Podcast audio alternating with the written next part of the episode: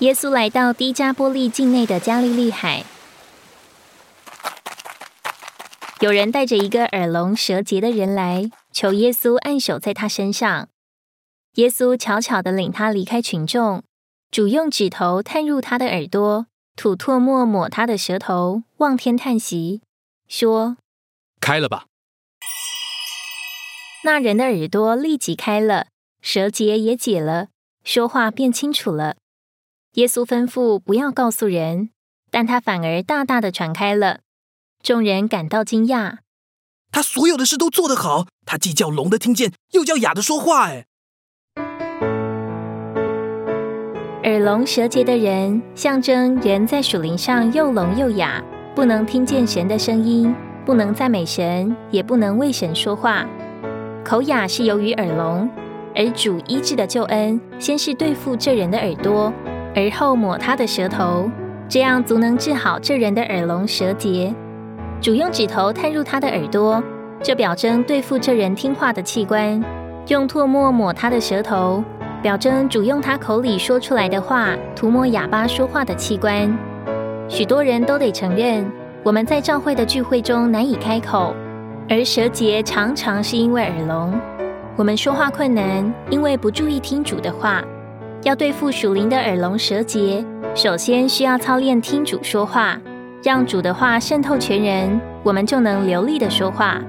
如果我们注意听神的话，最终我们所听的就成为我们所说的。我们的耳朵长久以来向神的话和神的说话是关闭的，何等需要主来开通。然后我们的舌头还需要被从主口里出来的话的素质涂抹。让这素质成为抹我们舌头的膏油，这样我们就能流利的为主说话。马可福音还告诉我们，主耶稣从一个孩子身上赶出哑巴灵的势力，以及他靠近加利利的海边的山上坐着时，好多群众带着瘸子、瞎子、残废的、哑巴和好些别种的病人来，耶稣治好了他们。群众因看见哑巴说话。残废的痊愈，瘸子行走，瞎子看见，而感到稀奇，就荣耀以色列的神。四福音书启示基督许多的方面，他不仅是我们的王，我们的救主，我们的生命，也说到他是我们的医生。我们需要信靠基督做我们的医生，这样当身体、属灵或心理上有病时。我们就会对他有信心，依靠他。主的医治不仅是能力的事，也是权柄的事。每当他说话时，他的权柄就随着他的话而来。我们今天都需要基督医治的执事，不止医治我们肉身的疾病，也医治我们属灵的疾病，使我们能服侍神。由于犹太宗教的气绝。主耶稣不去犹太人的宗教中心耶路撒冷，却留在外邦的加利利做医治的光。我们看见主的医治，乃是使神得着荣耀。除了一般的医治，就是医治人整个身体的疾病之外，他也医治人身上特别的器官，使这些器官能发挥应有的功用。一般的医治是铺路人内心的光景，而专一的医治，表明进入教会生活以后。我们身上的各部分都得了医治，而成为能进攻用的肢体。旧约马拉基书说，基督是公义的日头，其翅膀带着医治。当他这日头照在我们身上时，就医治我们，使我们喜乐，并忘记怒气和忧虑。我们都有罪、死和许多缺欠与残缺的病，只有这位医治的基督能使我们完全。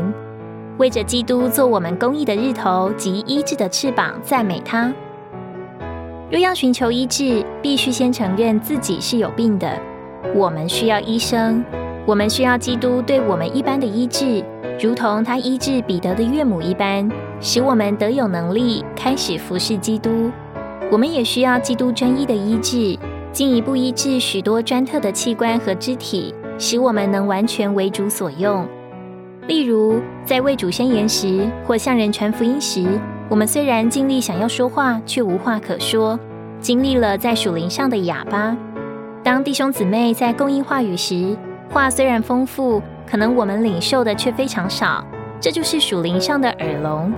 还有些时候，我们也许自认为爱主，对主蛮有认识，却不知看是看见，却看不透；听是听见，却不领悟，这是属灵上的瞎眼。我们需要祷告，求主怜悯我们，开通我们的耳朵，医治我们的眼瞎和舌结，好在我们身上每一部分的器官都能为主所用，并将荣耀归给神。不止自己施行医治，主也呼召门徒，给他们能力和权柄，医治各样的疾病和各样的症候，使门徒成为继续他执事的一般人。在使徒行传，主医治的执事明显是借着主的门徒得着扩展。今天我们仍在使徒行传这卷书里，医治的疾病仍在我们中间。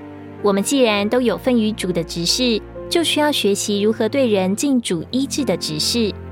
今天每一个堕落的人都是有病的，许多人身体有疾病，而所有的人都有属灵的疾病。所以，我们这般在地方教会里的人，必须学习像医生一样来传扬福音，并教训真理。我们教训传扬时，应该给人属天的药方、神圣的药物，好医治他们。我们中间所有的圣徒都应该学习这样传扬福音、教训真理，好叫人得着医治。我们若要别人借着我们的医治，就必须凭着基督被高举的人性活着。因为教会做主的身体，拥有耶稣基督那满有属天美德的人性，从此流出肉身和属灵的医治。在换血漏之妇人得医治的事例中，我们看见人摸到主的衣服就得到医治。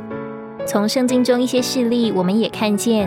众人将病弱的人带到主耶稣所在的地方，求耶稣准他们摸他的衣服穗子，好得拯救。耶稣的衣服不是象征他的神性，是他人性的异形。照着民数记十五章，衣服穗子象征神子民的美德，使他们照着神的规则而行。穗子是用蓝色带子做的，这启示出神子民日常的行事为人，受神属天的管制所规律。基督受诸天管制的行为所生出的美德，成了医治的能力。照样，我们若有正当的教会生活，并且凭着基督而活着，就会活出他拔高的人性，也将有带着能力的美德，能医治我们周围的人。